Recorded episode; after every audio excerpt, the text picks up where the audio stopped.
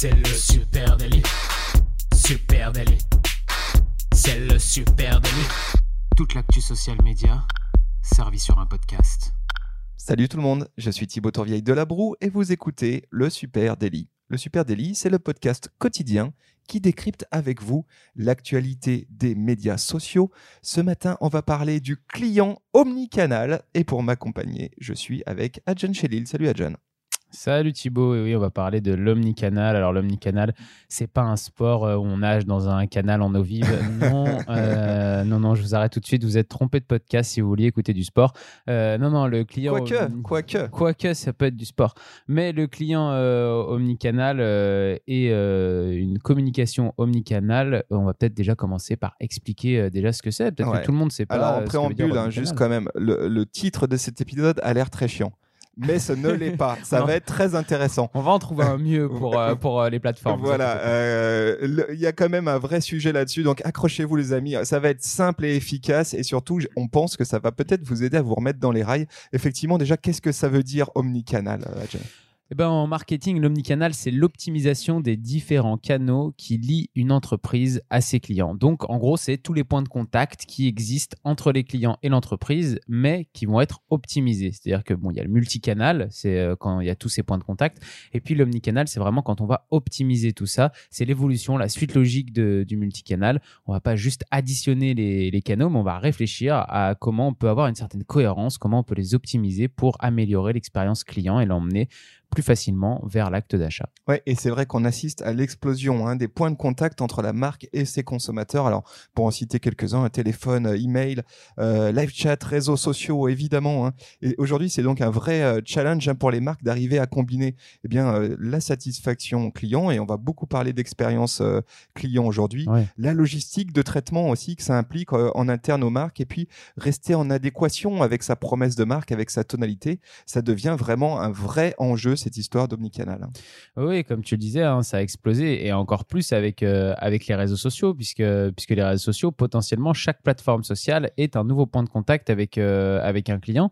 Et, euh, et, non seulement vous, en tant qu'entreprise, vous, vous allez être, donc, comme tu disais, vous allez avoir un site avec un chat, vous allez avoir un numéro de téléphone auquel on peut vous joindre, puis vous allez avoir euh, tout un tas de, plateformes sociales sur lesquelles vous allez être, mais le client en face de vous, lui aussi, il va être présent sur tout un tas de plateformes différentes. Il va être présent sur Facebook, sur Instagram, peut-être sur Snapchat, peut-être euh, sur Pinterest. Euh, voilà, il y a plein, lui aussi, il y a plein d'endroits où il est et où il peut avoir un point de contact avec vous, et c'est pour ça qu'on appelle ça aujourd'hui des omniconsommateurs. Oui, exactement. Alors, qu'est-ce que penser omnicanal Parce que c'est vraiment ça. Hein, c'est un mindset, comme on dit. Hein, c'est penser omnicanal, c'est chercher à construire, à construire ce qu'on appelle une expérience client sans couture. Euh, ça vise vraiment à trouver une cohérence euh, avec ses clients et ses prospects, quel que soit le canal donc dans lequel euh, ils sont euh, engagés. Euh, c'est ça l'expérience sans couture. Hein, vous avez peut-être déjà entendu ce terme. et en gros, même s'il choisit ben, successivement une multitude de canaux différents, une fois sur le, une fois en DM sur Facebook, ensuite sur Twitter, etc. Euh, et ben le client il doit ressentir une expérience qui est fluide et cohérente. Euh, effectivement, et c'est pas bien simple parce qu'on est dans cette ère du client non seulement omnicanal mais aussi en mode Atawad. Alors on en a déjà parlé de ce terme Atawad, hein. anytime anywhere, any device. En gros, votre client, il est partout, euh, il est partout à tout moment, et puis à peu près sur tout mobile, téléphone, euh, mobile, euh, desktop, etc. Et tu as raison, dans ce cas-là, on parle d'omni-consommateur. Hein.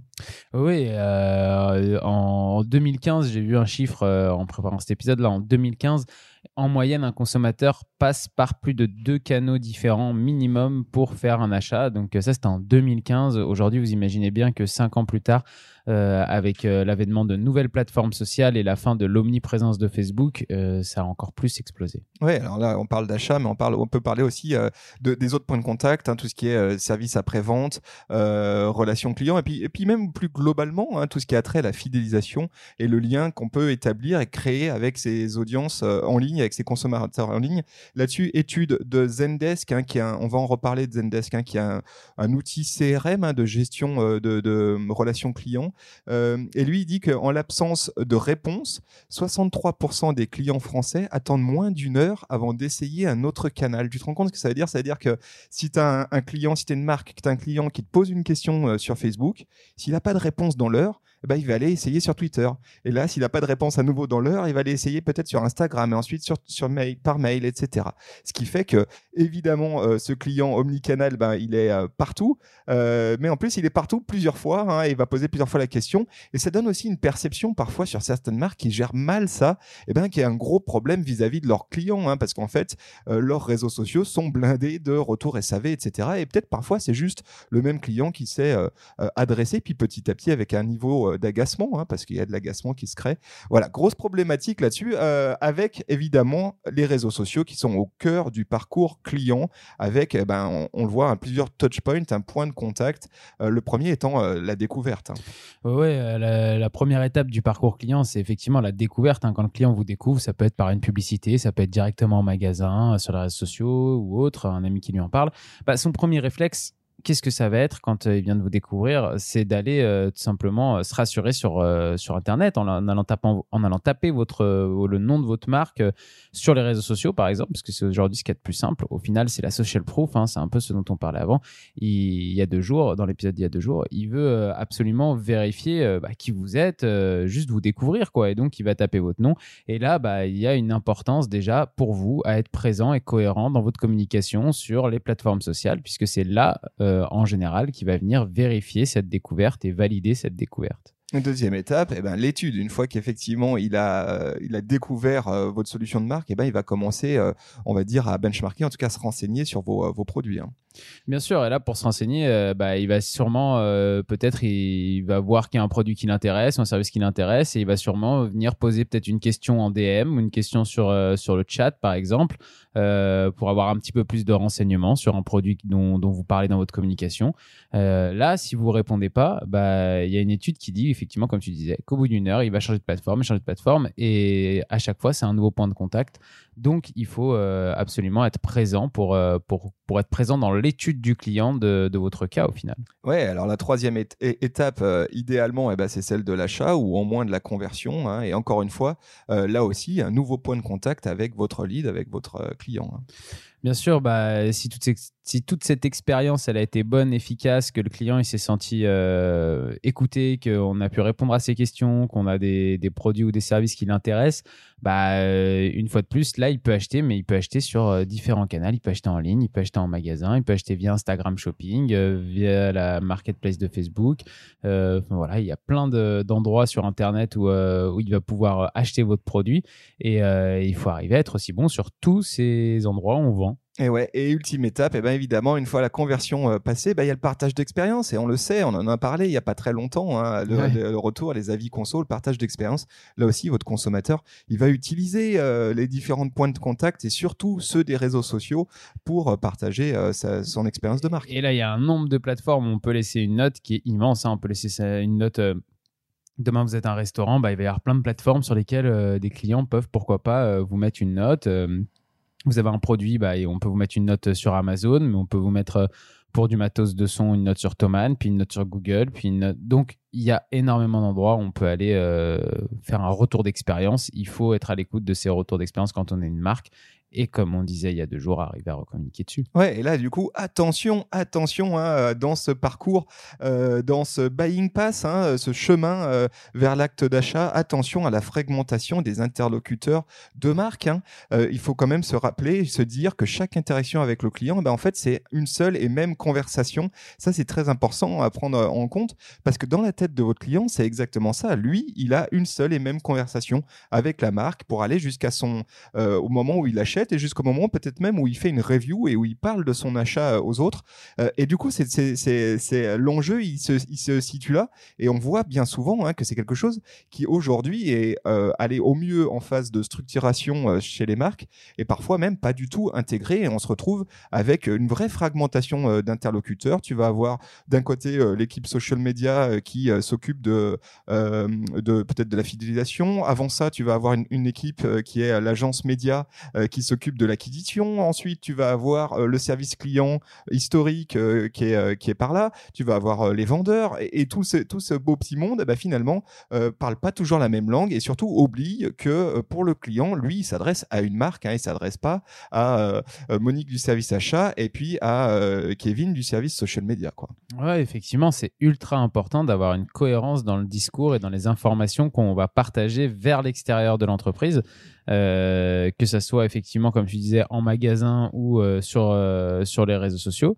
Et, et pour arriver à améliorer cette expérience client, pour créer un lien particulier avec lui et qu'à un moment donné, il passe de la découverte à l'achat ou alors à la fidélisation même, il faut que lui ait l'impression que, comme tu disais, il parle à une marque. Donc, il a, si, si la marque lui dit un jour quelque chose, le lendemain son contraire.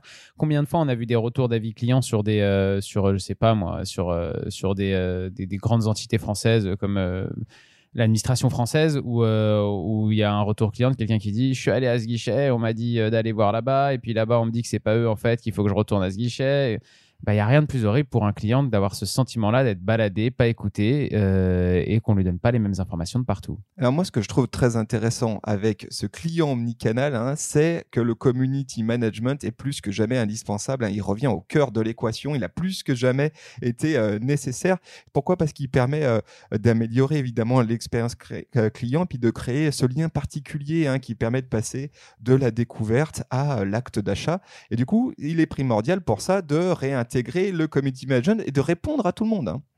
Oui, bah comme euh, c'est exactement ça. C'est il faut absolument répondre à tout le monde pour pouvoir, euh, bah, pour pouvoir tout simplement euh, donner une cohérence à cette expérience client et, et l'amener à avoir un lien affectif particulier avec la marque. Alors là, moi, je suis tombé sur un exemple euh, il y a peu de temps d'un vrai case study que je trouve très intéressant. Je vais vous mettre le lien euh, en note de cet épisode. Euh, c'est un dispositif qui a été monté par Nestlé. Ça s'appelle Happy Nest et c'est en fait la social room de Nestlé. L'article détaille bien comment ils ont fait un gros travail pour rapprocher les équipes social media et le service client.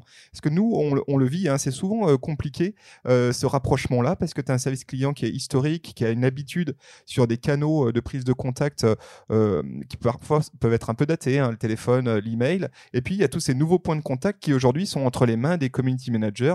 Et trouver ce lien entre les deux, faire en sorte que ces équipes-là communiquent et aient une expérience de marque commune, c'est pas si simple. Et là, du coup, Happiness, la social room de Nestlé, c'est très très cool. Ils expliquent exactement comment ils ont mis ça en place. Alors attention, hein, c'est les gros moyens, hein, c'est ceux de Nestlé. et voilà, c'est un dispositif qui a été mis en place par l'agence TSC. On sait qu'ils nous écoutent, euh, l'agence TSC, donc j'en profite pour leur passer un salut amical au passage. Euh, il faut quand même se rendre compte que sans euh, aller aussi loin que Happiness et Nestlé, il y a un certain nombre d'outils techniques hein, qui sont à la disposition des marketeurs et des équipes social media pour aujourd'hui eh bien, gérer l'omnicanalité de leurs clients. La première, c'est tout ce qui est outils, des, outils de social inbox. Hein. Alors là, je pense à Agorapulse, Buffer ou Suite, etc. des outils dont on a déjà parlé et qui permettent de centraliser l'intégralité des interactions qu'on peut avoir avec nos audiences, hein, avec nos leads et nos consos en un même outil. Hein. Oui, c'est euh, des outils de centralisation, effectivement. Euh, il faut absolument utiliser ça quand on a euh, tout un tas de canaux sur lesquels on va communiquer, toucher un client. Ça permet aussi d'avoir une certaine cohérence, hein, parce que ça permet de mettre toutes les demandes, tous les commentaires, tous les messages privés à, un, seul endroit où toute votre équipe va pouvoir bosser depuis la même plateforme. et sur cette plateforme, eh ben, il y a des choses ultra cool qu'on peut réaliser, comme par exemple enregistrer des messages par rapport à certaines questions et et, euh, comme ça, chaque CM ou chaque euh, euh, oui, chaque community manager qui va, qui va venir euh, répondre euh, à des demandes aura des questions, des réponses types dans lesquelles puiser. Et on sait comme ça qu'il va y avoir une cohérence au niveau du discours de marque, qu'il va y avoir une, une, cohérence au niveau des informations qui, qui sont diffusées, peu importe la plateforme. Ouais, et puis dans un bon outil de, de social media management, hein, dans, dans, une bonne social inbox, il faut aussi que tu aies l'historique de tes précédentes conversations avec ce, ce conso, eh avec ce client. Et ça, c'est ce qu'on retrouve dans, dans les, les, outils comme Agora, Buffer, Outsuite, etc c'est euh, qu'est-ce qui s'est dit précédemment pour être sûr que la conversation elle soit euh, dans la bonne direction et qu'on ne soit pas en train de faire machine arrière ou de redire des choses qu'on a déjà dit? Ça c'est très important. Autre outil technique pour les marketeurs et les équipes social media, eh ben c'est un social CRM. Alors là,